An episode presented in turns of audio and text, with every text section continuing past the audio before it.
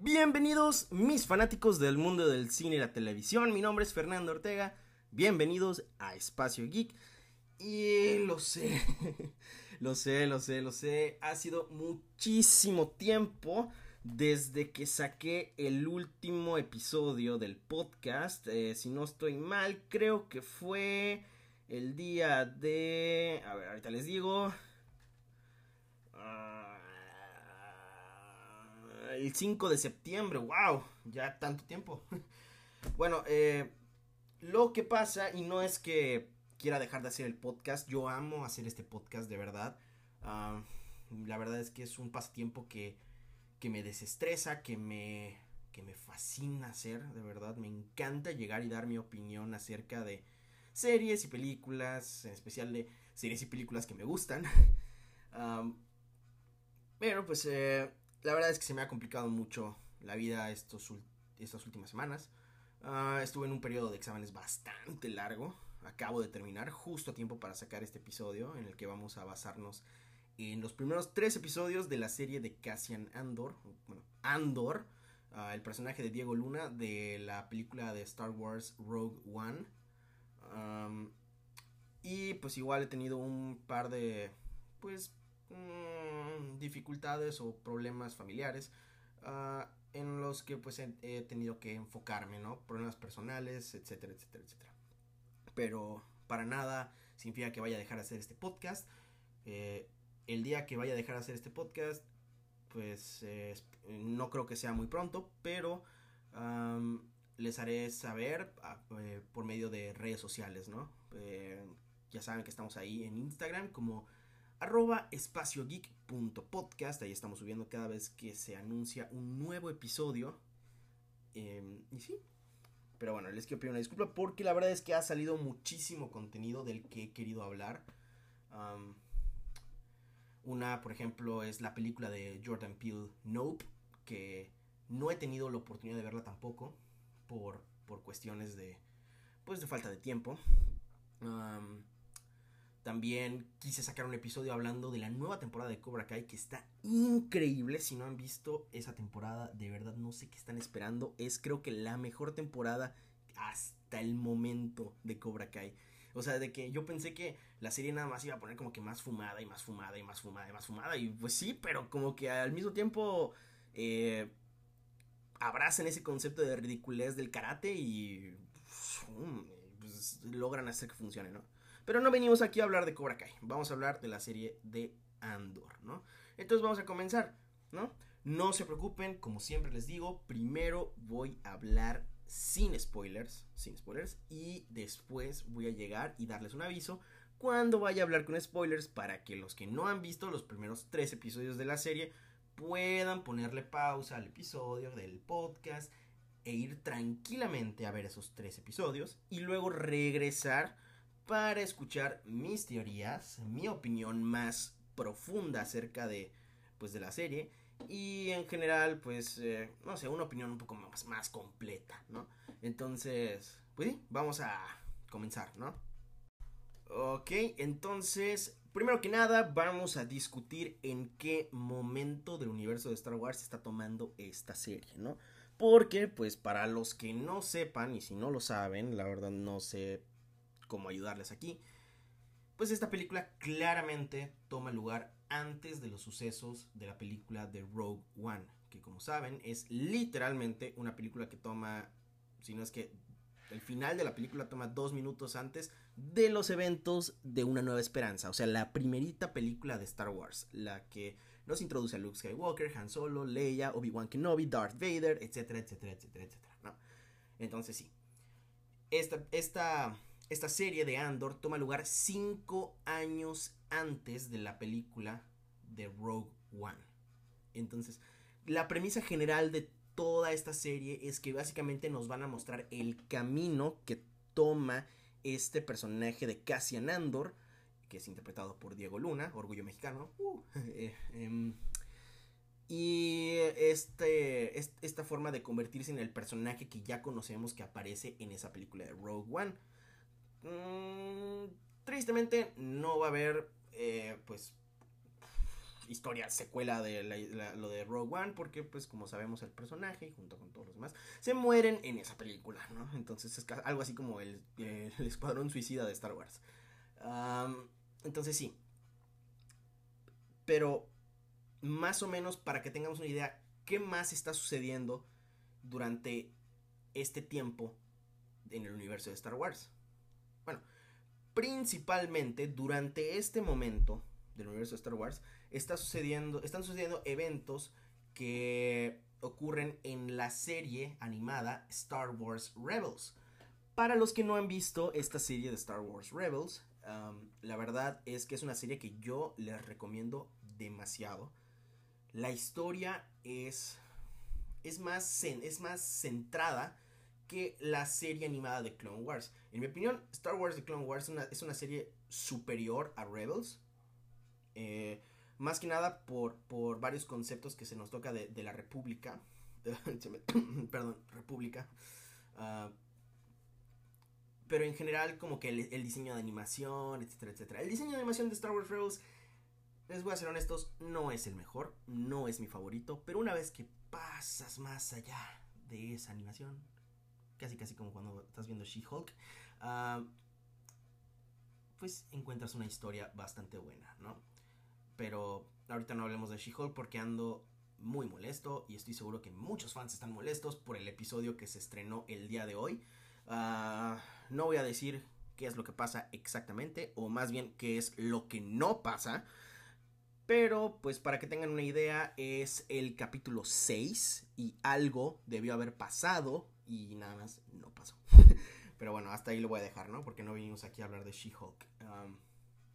entonces, están sucediendo eventos más o menos al mismo tiempo que la serie de Star Wars Rebels. Y también están sucediendo algunos eventos al mismo tiempo que la película de, de, Han Solo individual, ¿no? Em, y sí, entonces más o menos por ahí estamos yendo, ¿no? Y para que tengan una idea un poquito más clara de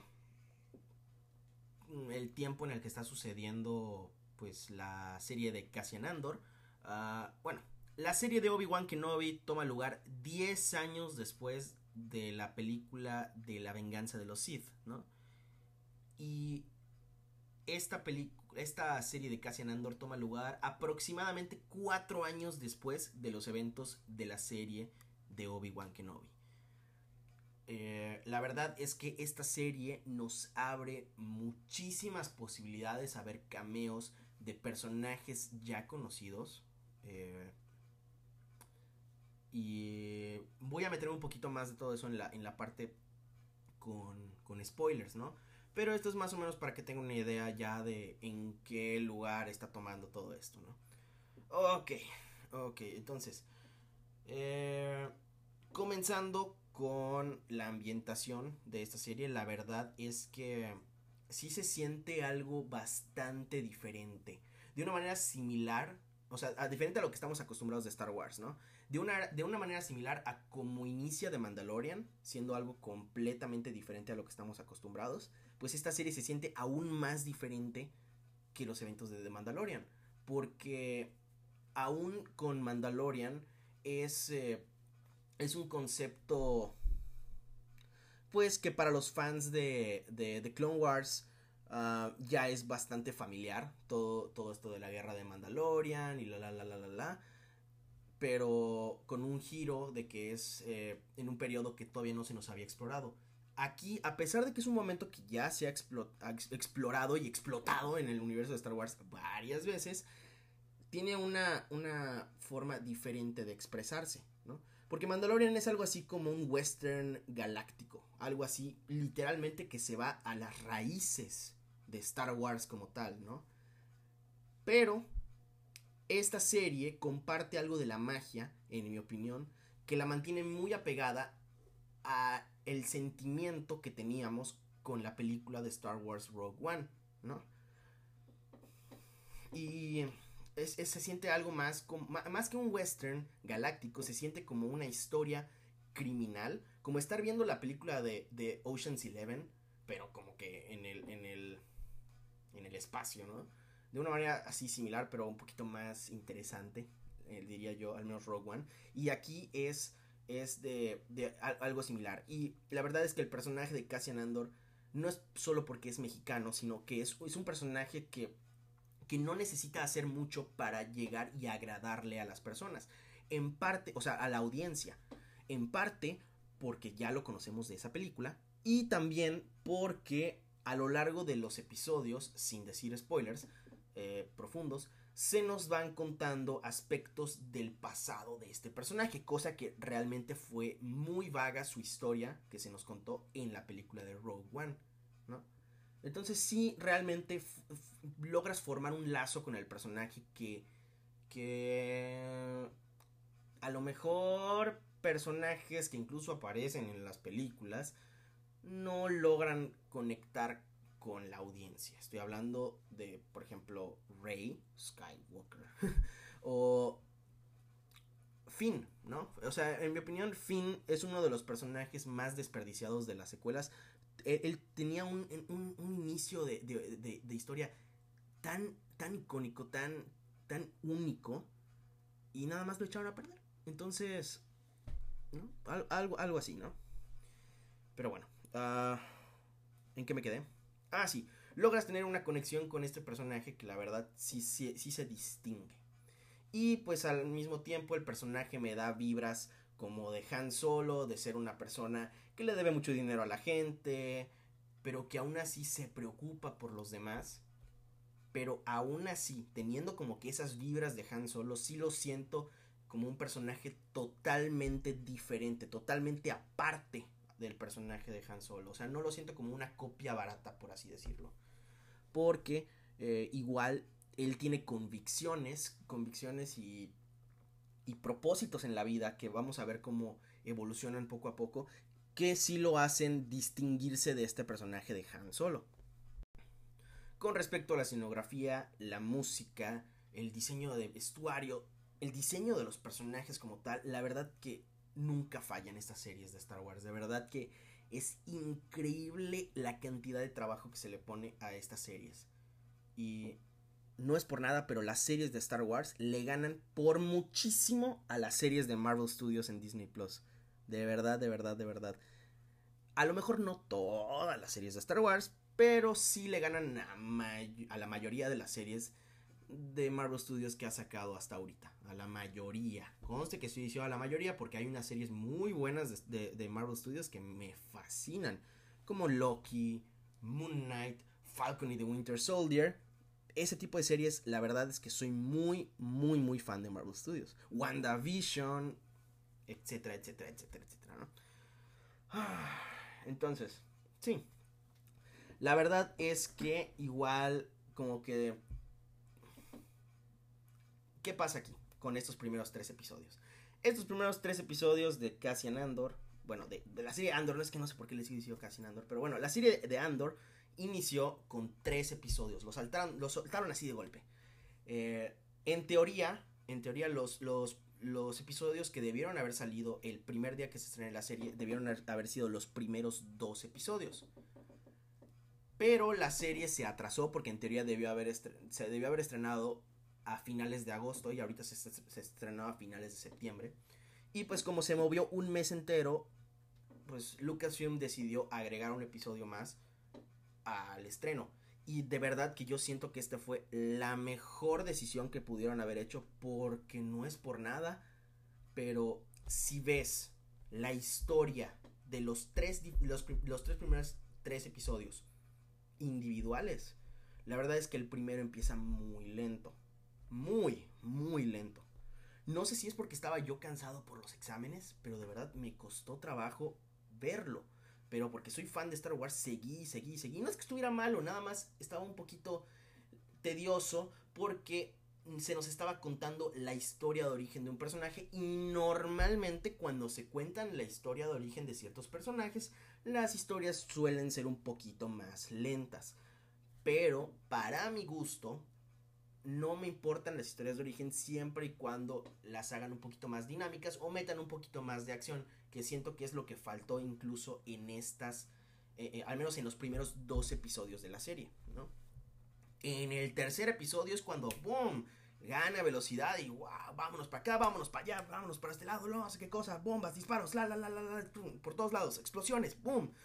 Y, y sí, funciona. De verdad que al final del tercer episodio quedé totalmente enganchado. Bueno, quedé enganchado desde el primero y el segundo, pero no de la forma en la que me engancha el tercer episodio. Y pues de nuevo, no quiero decir spoilers de lo que pasa, ni cómo es que llegan a surgir estas catástrofes. Y, si están pensando que decirles que hay explosiones, disparos y no sé qué cosas son spoilers, pues no sé para qué están viendo Star Wars y no es para eso, de verdad. O sea, no, no, no, no, no, eso no es spoiler, eso no es spoiler, porque ni modo que estés viniendo a ver una, película romántica en la que no hay acción, no, estás, estás viniendo a ver una, una, una serie, perdón, no, no una película, una, una serie, estás viniendo a ver una serie de ciencia ficción, con disparos, con explosiones, con acción, a lo mejor un poquito de romance, pero más que nada acción. Entonces sí. Y hablando de acción, hay una cosita ahí que quiero mencionar en la parte con spoilers, ¿no? Ah, entonces, sí, en general es bastante buena. Digo, sí, inicia un poco lento. Algo que no me gustó tanto. Pero en general, la verdad es que esta serie es muy buena muy muy buena y tiene el potencial de convertirse en una de las mejores series de, de, de Star Wars, ¿no? Mucha gente incluso está diciendo que con estos tres episodios ya le ganó a la mayoría de los episodios de Obi-Wan. Puede ser. Puede ser, puede ser, ¿eh? Porque sí, o sea, de que yo siento que cometieron un error en Obi-Wan y es hacer la serie tan corta. O sea, tanto potencial que hay con, con Obi-Wan Kenobi y la cortan en seis episodios. No me vengas con eso, por favor. Estoy feliz de que Cassian Andor reciba 12 episodios en su primera temporada. Y ojo, que dije primera temporada, ¿eh? ¿eh? Por supuesto, a quien no le gusta más Star Wars, ¿no? Pero sí me molesta un poco que este trato no lo, no lo haya recibido nuestro queridísimo Iwan McGregor, ¿no? ah, bueno, pero con lo que acabo de decir, primera temporada, pues sí, está confirmada una segunda temporada que igual va a contar con 12 episodios. Tristemente, tristemente, probablemente la, la historia de Cassian Andor solo se expanda a esas dos temporadas junto con la película de Rogue One, ¿no?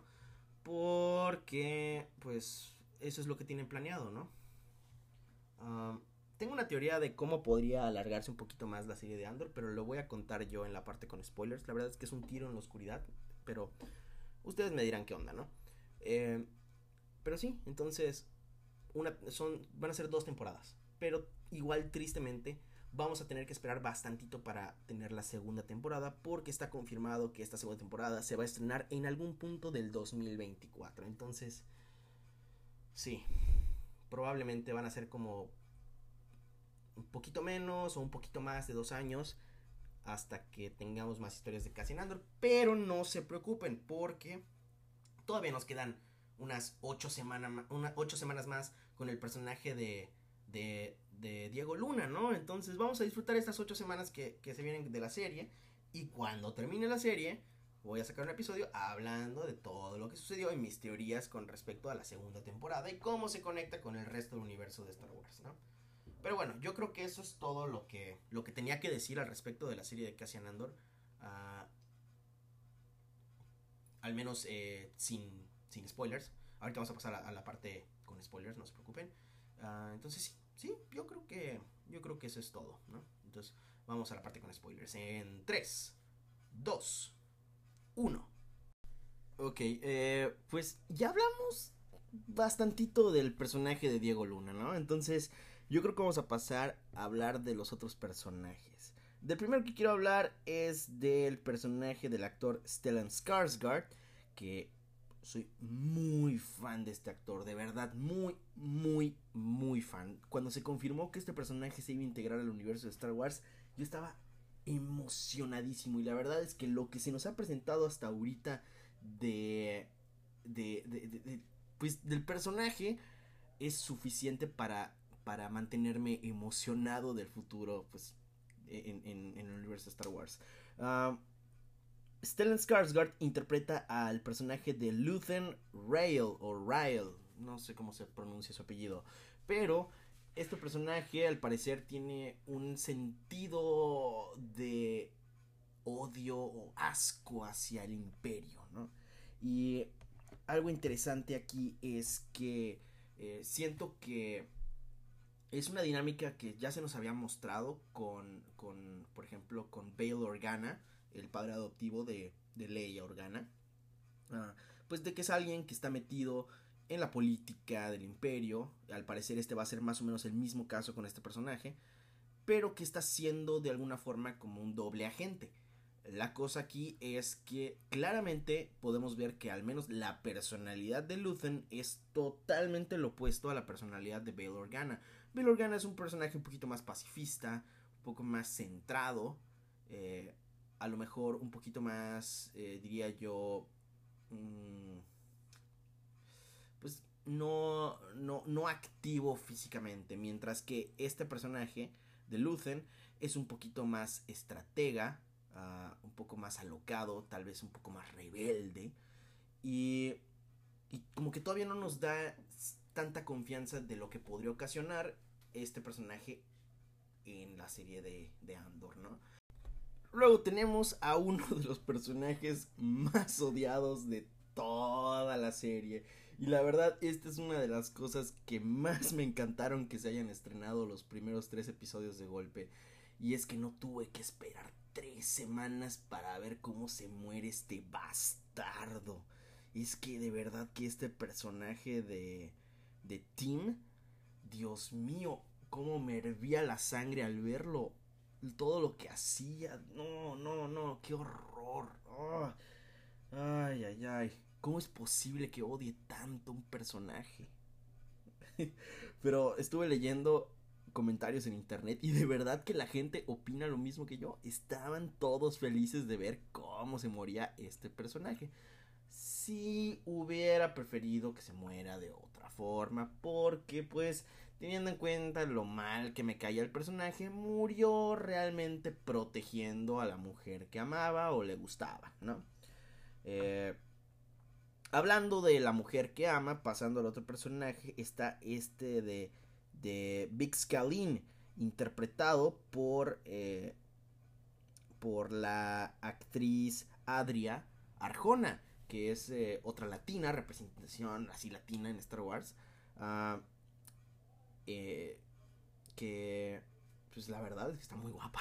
no les voy a mentir, la verdad, yo la veía y decía, uy, uy, uy, está muy guapa esta mujer. Ah, y que y que pues eh, entre estos dos nos trajeron más o menos el primer contenido semisensual del universo de Star Wars porque pues nosotros los adultos ya sabemos lo que pasó ahí.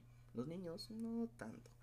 Pero nosotros sabemos qué onda con esos dos no eh, pero eh, ahorita que estamos hablando de representación hay un tema un poquito controversial del que quiero hablarles algo que ha estado surgiendo en el internet desde las últimas semanas ah, por las noticias de la D23, que por cierto, una disculpa que no pude sacar un episodio discutiendo las noticias de la D23.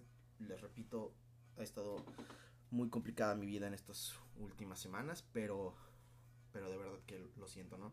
Pero ahí viene con lo de eh, la representación de minorías, ¿no? Nosotros siendo latinos, somos consideradas minorías en el universo de Hollywood, por así decirlo, ¿no? porque más que nada el cine que ellos presentan es un cine de blancos, ¿no?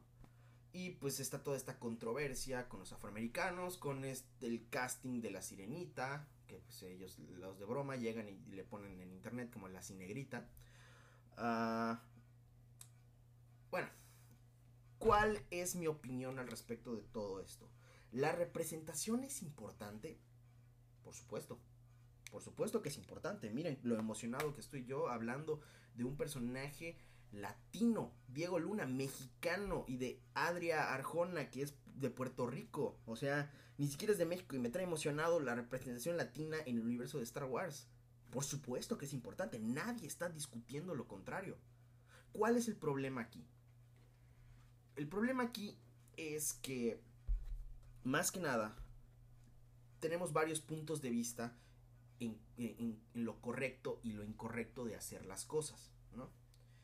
En el caso de la sirenita, vamos a ponerlo así, el caso de la sirenita. ¿Por qué está mal castear a, la actriz eh, Bailey, creo que se llama la actriz, como la sirenita? Mmm, podría ser de dos diferentes puntos de vista. El primer punto de vista que quiero aclararles es uno que se ha puesto en debate en el internet, los que de plano nada más les gusta tirar odio a las cosas, que es que llegan y dicen, no, ¿cómo es que puede, cómo es que están casteando a una mujer de color para llegar a interpretar a un personaje que desde la literatura se muestra así como que es blanquita y pelirroja y no sé qué cosa? O sea, te entiendo, te entiendo por dónde te estás yendo, pero tranquilízate, vamos a, vamos a hablar de esto un momento, vamos a ponernos un poquito más serios y dar como que hechos un poquito más, eh, eh, pues fundamentados, ¿no? Yo no tengo nada en contra del protagonismo de minorías, para nada, que se haga, pero... Eh, hay muchas personas y que comparten este punto de vista que yo tengo que no hay por qué ¿cómo lo pongo de una manera sensible? Mm, la, la, palabra que se me ocurre ahorita es robar papeles, ¿no? Pero a lo mejor está mal dicho de la forma en la que la quiero decir. Para hacer la inclusión forzada, como la dicen. Eh, porque porque hay un montón de personajes de la literatura que pueden servir como modelos de inspiración para los niñitos, ¿no? Que pueden ser latinos, pueden ser mexicanos, pueden ser asiáticos, pueden ser lo que, lo que, lo que sea, ¿no? O sea, literalmente lo que sea. Pero están decididos a que quieren llegar y hacer ese cambio, ¿no? Lo hemos visto en las series que está este meme espantoso, horrible, de que al parecer a Hollywood le encanta cambiar de la literatura de los cómics, por ejemplo, a los pelirrojos les gusta volverlos afroamericanos. Lo hemos visto en la serie de Supergirl, lo hemos visto en el universo de DC, lo hemos visto en el universo de Marvel, o sea, de verdad que, o sea, es un meme constante, ¿no? Uh, me mata de risa eso, de verdad, porque es que pues, parece que sí les encanta. Eh, está ese fundamento, ¿no? Está ese fundamento en el cual pues yo sí comparto parcialmente mi opinión, porque después veo videos igual en los que, y los pueden ver en internet, que son papás grabando la reacción de sus hijos pequeños al ver el trailer de La Sirenita, que pues, se ha vuelto uno de los videos más, con, más dislikes en YouTube. Uh, y llegan y empiezan así, papá, papá o mamá, mamá, es como yo, es como yo. Y pues la verdad sí se siente bonito, sí se siente bonito llegar y hacer eso. Pero me veo a mí mismo y me, digo así como un niñito mexicano, no tan blanco, no tan morenito. Yo saliendo del cine de ver una película en la que los protagonistas son puro güero de ojo azul. Pues yo yendo a ver eso, me vale más qué color de pelo tenga, qué ojos tenga, qué color de piel tenga. Si me gusta el personaje por su personalidad, yo automáticamente me estoy identificando con ese personaje, ¿no? O sea, realmente nos vale.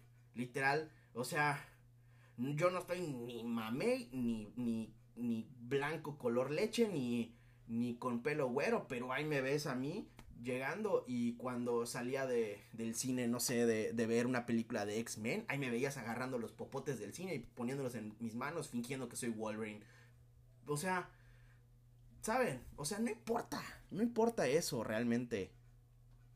O sea, claro, es importante la representación de las minorías, nadie está diciendo que no, pero no necesariamente necesitas que esa persona sea de, de, de tu misma eh, etnia para que te identifiques con un personaje. O sea, realmente no. Hay personas que pueden llegar contigo y te dicen algo así como, oye, ¿sabes qué? Tú tienes una personalidad bastante similar a este personaje. Y ahí me ves a, mí haciendo los tests de Facebook, te dice, eh, responde estas cinco preguntas y te vamos a decir qué superhéroe de Marvel eres. Y ahí me ves contestando y contestando y contestando hasta que me salga que soy Spider-Man. ¿Por qué? Porque me familiarizo con Spider-Man. Porque soy feliz, me, me, identifico con Spider-Man en un montón de cosas. Así, así son las cosas, ¿no?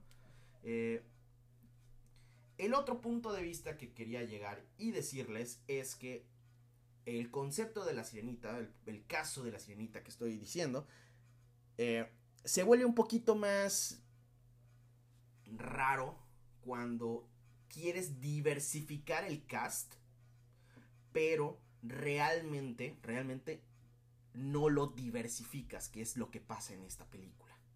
Porque dicen, ah, sí, vamos a ser muy progresistas y no sé qué cosas. Sí, vamos a hacer esto, Dios mío, a awech, awech.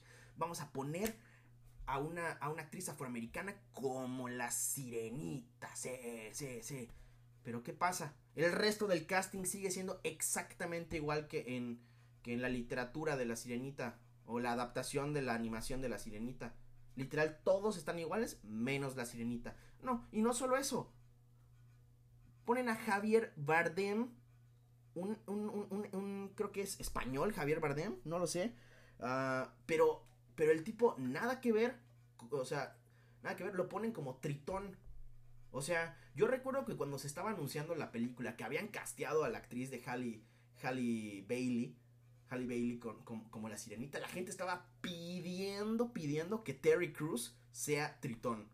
Está remame el tipo, tiene un carisma increíble. La verdad es que ese casting hubiera sido perfecto para mí. ¿No? Para los que no conocen a Terry Crews, es este tipo super, super mamey que aparece en un montón de películas como la de White Chicks, o sea, la, la de, la de, ¿cómo se llama esta? ¿Dónde están las rubias? Que hace, hace el, el canto así de, o sea, ese, ¿no? Y, sí, entonces, como que, está, está, está en ese punto, ¿no? Y la verdad es que, o sea, pero castean este tipo que no tiene nada que ver con la etnia de la protagonista que supuestamente se están yendo para, para diversificar, pero no. El interés amoroso del príncipe Eric, creo que se llama así, sigue siendo igual de blanco. La... Ay, la Úrsula, Dios mío, la, la villana.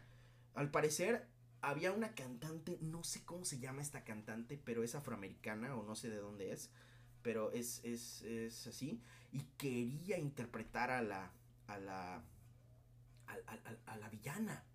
Y es una, es una cantante, entonces, pues, en teoría canta bien. No sé qué cantante es, la verdad, les, les mentiría. Es una cantante eh, muy, muy, muy reciente, creo. Creo que se llama Liso, una cosa así. Pero... Pero esta persona quería interpretarlo, audicionó y Disney le dijo que no y se fueron por esta actriz llamada Melissa McCarthy que Dios mío, la verdad es que no es por nada, pero esta actriz cero risa me da. Nada de risa. No, no, no. No tengo nada en contra de la actriz como persona, nada más es el trabajo que ella hace no es algo que a mí en lo personal me guste. No me gustan sus chistes, no me gusta su, su, su, forma de, de, actuar. Como persona estoy seguro que es una persona increíble, a lo mejor, no lo sé. Muchas personas de Hollywood son personas muy engreídas, no lo sé, no la conozco, no puedo, no puedo juzgarla en ese aspecto. En el aspecto que sí puedo juzgarla es en lo que yo he visto de sus películas. Y es que su tipo de comedia no es una comedia que a mí en lo personal me dé mucha risa. Y lo que tengo entendido es que no sabe cantar, pero la castearon como Úrsula de todas formas. Quién sabe si ella ya practicó su canto o al final eh, van a ponerle la voz de alguien más encima. No lo sé, pero. O sea, esos son como que los dos errores. O sea, si, hubieran querido. Ah, y además, el, Sebastián, el cangrejo, que es como que el personaje más eh, diversificado de la sirenita en la, en la película animada, porque lo tienen ahí hablando como. No sé, no, ya ni me acuerdo hace tiempo que no veo la película. No sé si me acuerdo si lo tenían como jamaiquino o cubano, ya ni me acuerdo. Pero como que el personaje más, más diversificado, sí, ese sí lo mantienen como diversificado, ¿no? O sea, literalmente la única diversificación que hay es eh, Halle Bailey y el, actor que interpreta a, Sebastián el Cangrejito. Entonces, hasta ahí. Pero bueno, ya nos desviamos mucho del tema. La verdad es que es un tema que quería eh, tocar con ustedes porque es un tema que siento que es muy importante hoy en día con todas estas críticas de la inclusión forzada y la la la la la. Entonces, digo, cada quien tiene su opinión. Yo estoy intentando dar un punto eh, un poquito más positivo.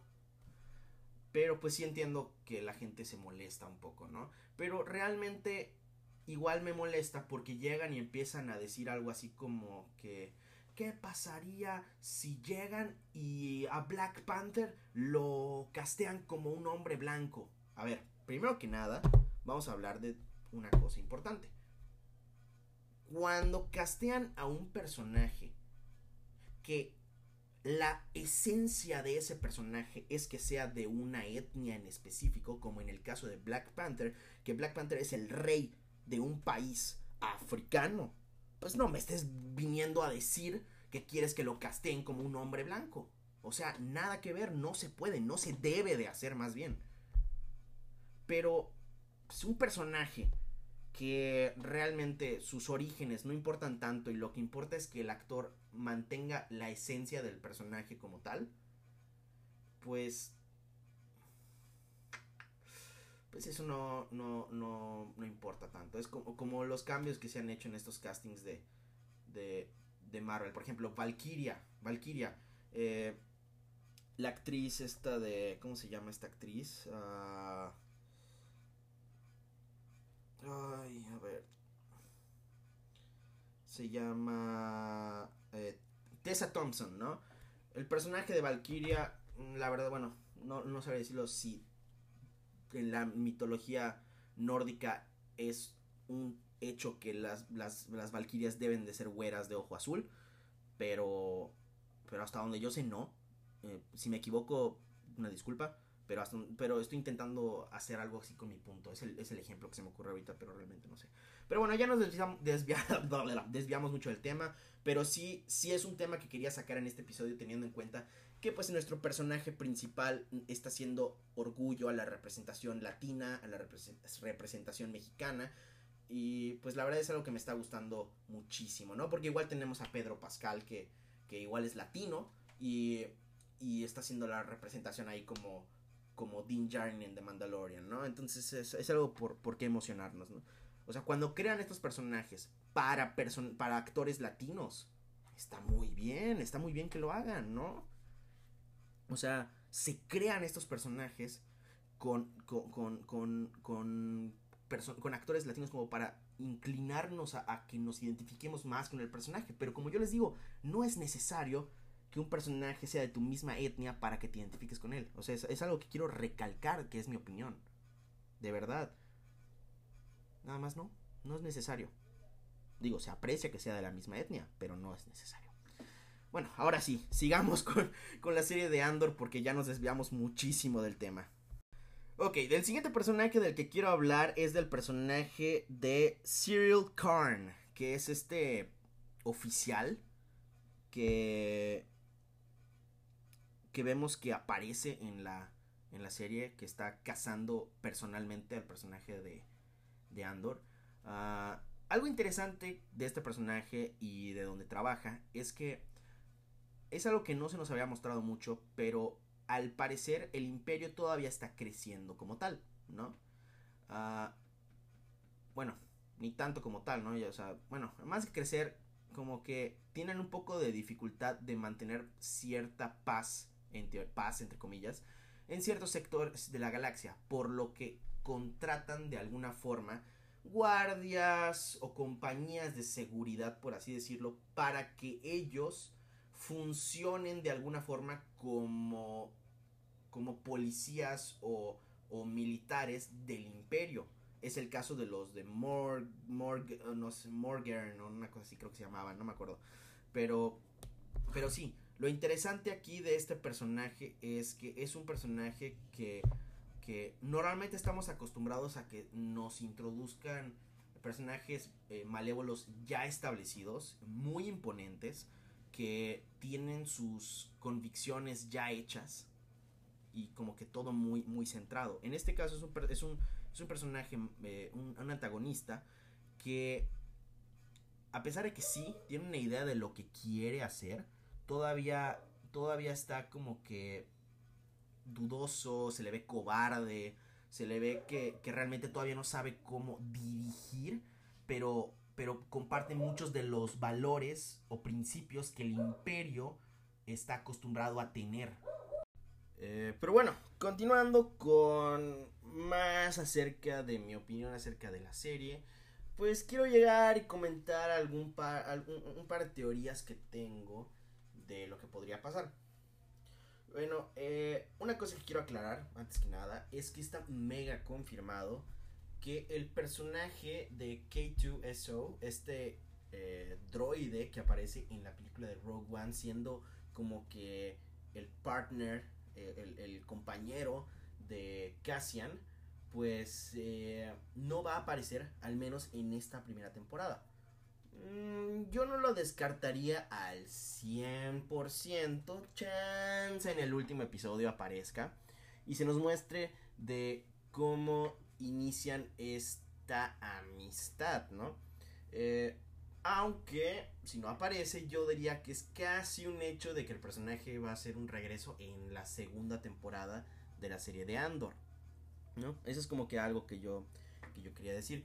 Eh, una cosa que, que igual creo que podría pasar es que podríamos tener algunos cameos de personajes que ya están casteados en el universo de Star Wars.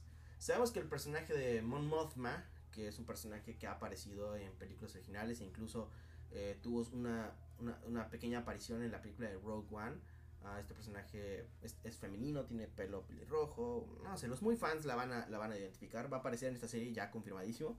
Pero no lo sé ustedes, pero teniendo en cuenta que Cassian Andor anda como que por los lugares de así bajo barrio y todo eso. Eh, hablando de bajo barrio, la verdad es que el inicio del, del primer episodio de la, de la serie pues, me dio un montón de vibras de mexicanas, ¿no? Como que los policías pidiendo su mordidita para que los dejen en paz. Ah, no sé, es como que, por eso, joven, por eso, ¿no? O sea, como que, bueno, pues con un, con un Benito aquí todo se resuelve, ¿no? Pero bueno, eh, entonces como están en el bajo mundo, continuando con todo esto, ah, me gustaría ver que se haga, no sé, una aparición de, de Han Solo, ¿no? De, interpretado por el actor joven que lo interpretó en la película de, de Solo. Uh, chance que regrese Donald Glover como, como Lando Calrissian, eh, haciendo un cameo, porque pues sabemos que hay una serie de, Lando en desarrollo en la que posiblemente veamos a Billy D. Williams y a, Donald Glover apareciendo tan así en, la misma serie como que pues Billy D. Williams siendo del, eh, como que del presente y, Lando eh, de, Donald Glover haciendo como que flashbacks, ¿no? algo así, son los rumores de la serie. también me gustaría ver que aparezcan personajes de Star Wars Rebels, ¿no? Eh, o sea, véanlo de esta forma. Como sabemos, la serie de, de, Andor, como ya les había dicho, toma lugar al mismo tiempo que varios eventos de la serie de Star Wars Rebels. Entonces, me gustaría, por ejemplo, que veamos a personajes como Ezra Bridger, Hera Syndulla, a lo mejor Sabine Wren, que de hecho tanto Ezra Bridger como Sabine Wren ya están casteados para la serie live action de Ahsoka. Esa serie de Ahsoka va a ser como una continuación de Rebels, ¿no? Eh, o también incluso una aparición de, Agent Kalos, así cuando, cuando ya, o sea, como todavía forma parte del imperio, que pues así, así, no, no sé, estaría, estaría muy interesante todo esto, la verdad. Es que me gustaría ver un cameo de estos. O sea, teniendo en cuenta que ya hay un casting de los personajes, no sería tan alocado pensar que podrían hacer una aparición como que durante sus tiempos de, de, Star Wars Rebels, ¿no? Ah, pero sí, o sea, digo, obviamente nos fascina el hecho de tener una, una historia individual, o sea, como que separada de lo que ya conocemos de Star Wars, que es de Skywalker Saga y todo eso, pero son esos guiños de unión a la franquicia más grande lo que mantienen ese sentido de, conectividad, lo que realmente nos hace apreciar más el universo de Star Wars. Y muchas de esas uniones, eh, por ejemplo, en, Obi-Wan Kenobi, pues siempre ha sido pues lo, de Darth Vader, tener a Obi-Wan de regreso. Y también como que enfocar ese aspecto de la Orden 66, ¿no? Ah, en Mandalorian, pues nos trajeron de regreso a Sokka, nos traen a Luke Skywalker, o sea, un montón de cosas así. Son esas, son esos, son esas apariciones especiales las cuales mantienen, mantienen esa esencia de nostalgia. La aparición de Qui-Gon Jinn al final de Obi-Wan Kenobi, uff, increíble. Eh, en The Book of Boba Fett, que aparezca Dean Djarin así, así apareciendo ahí, no sé. Luke Skywalker interactuando con Ahsoka Tano, uh, Grogu, o sea, digo, obviamente hay un montón de personajes que no podríamos ver por razones obvias, pero pero aún así hay un montón de personajes tan importantes que podrían hacer aparición. Y no me gustaría ver que esos personajes se roben el protagonismo de, de, de Cassian Andor, similar a como pasó con el personaje de Boba Fett en su propia serie, porque realmente, eh, o sea, perdió protagonismo. Y literal su nombre está en el título de la serie. No fue una muy buena jugada por parte de Star Wars. O sea, si quieren ponernos a Luke Skywalker de protagonista ahí, háganle otra serie a mí no me molestaría. Mucha gente lo está pidiendo. Pero. No sé, o sea, ya. Digo, ya tuvimos bastante Luke Skywalker. Que haga nada más apariciones breves. O. O simplemente que le hagan una serie animada.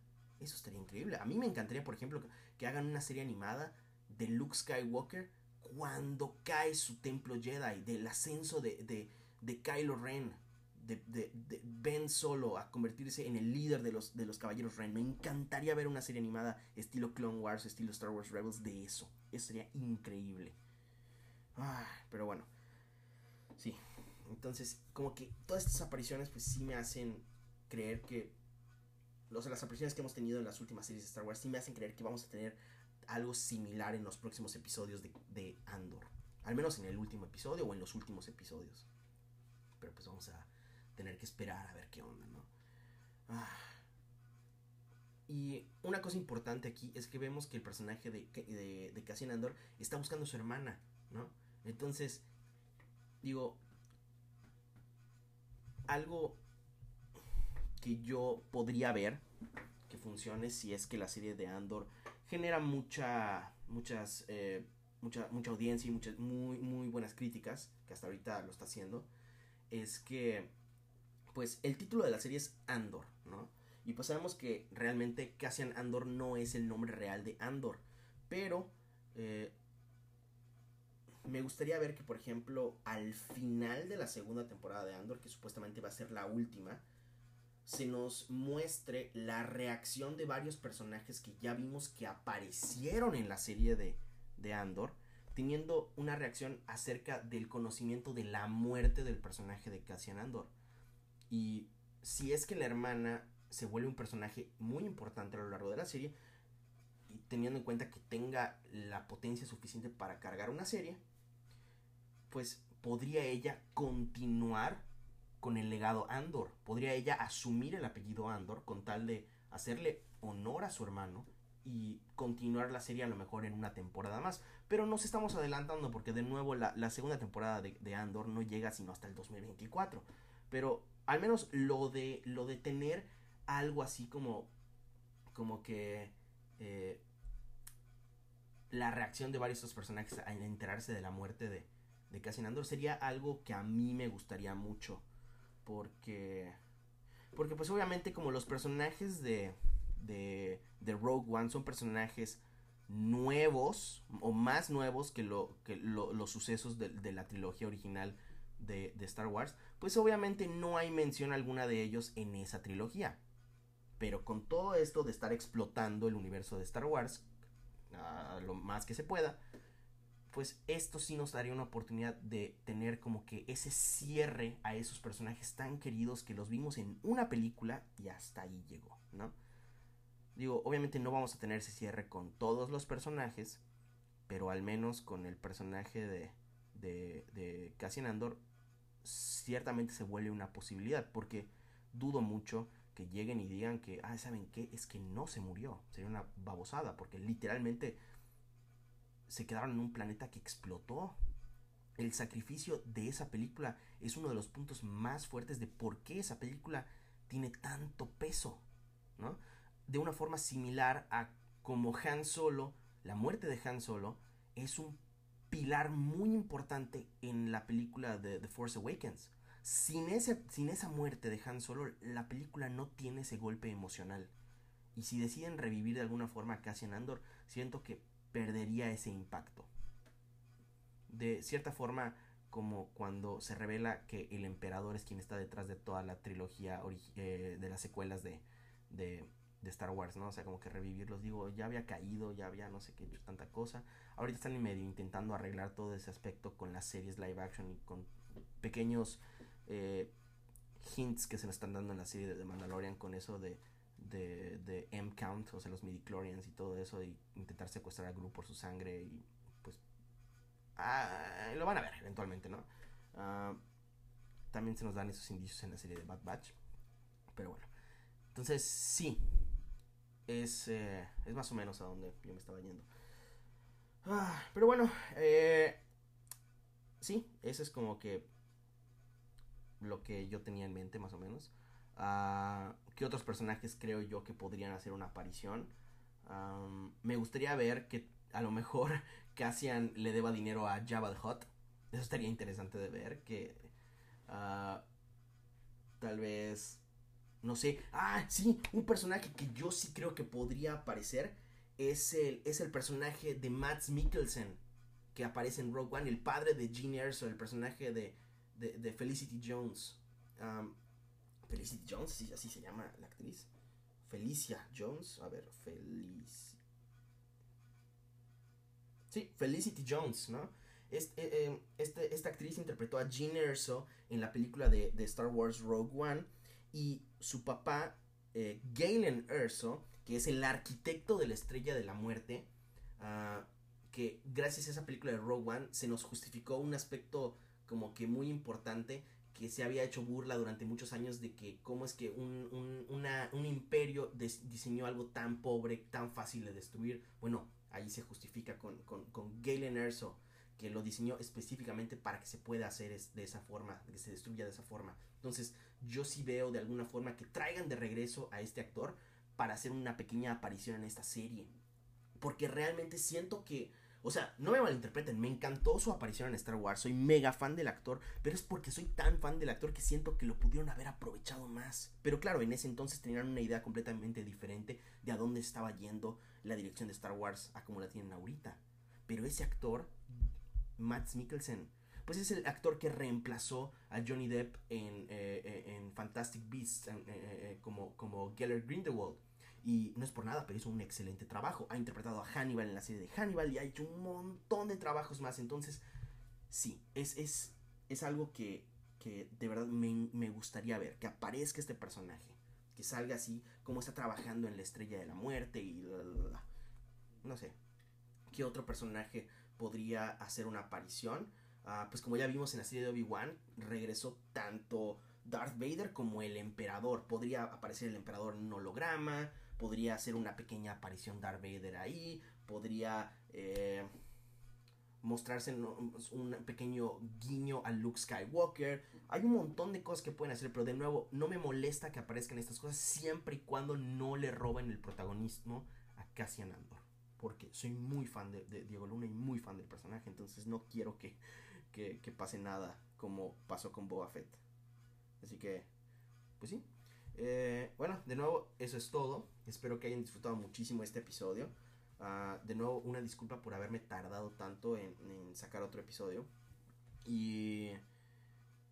Y sí, en las próximas semanas, pues, eh, ¿qué otros proyectos veo que vayan a salir pronto? A ver, déjenme checar. Ah, sí, a finales del mes de octubre se va a estrenar la, la, la película de Black Adam al fin. Entonces, pues esa película la verdad es que sí me trae muy emocionado. Vi la palomera de, no me acuerdo si de Cinepolis o de Cinemex, pero esa cosa brilla, literal. Entonces, está, está muy padre, voy a ver si la consigo. Pero esa película me trae muy, muy emocionado. El, el, trailer se ve muy oscuro, se ve que va a haber mucha acción. Y soy muy fan de La Roca, entonces vamos a ver qué onda. Ah, sí, Eh, entonces, bueno, sin más que decir, nos vemos en el siguiente episodio. Hasta luego amigos.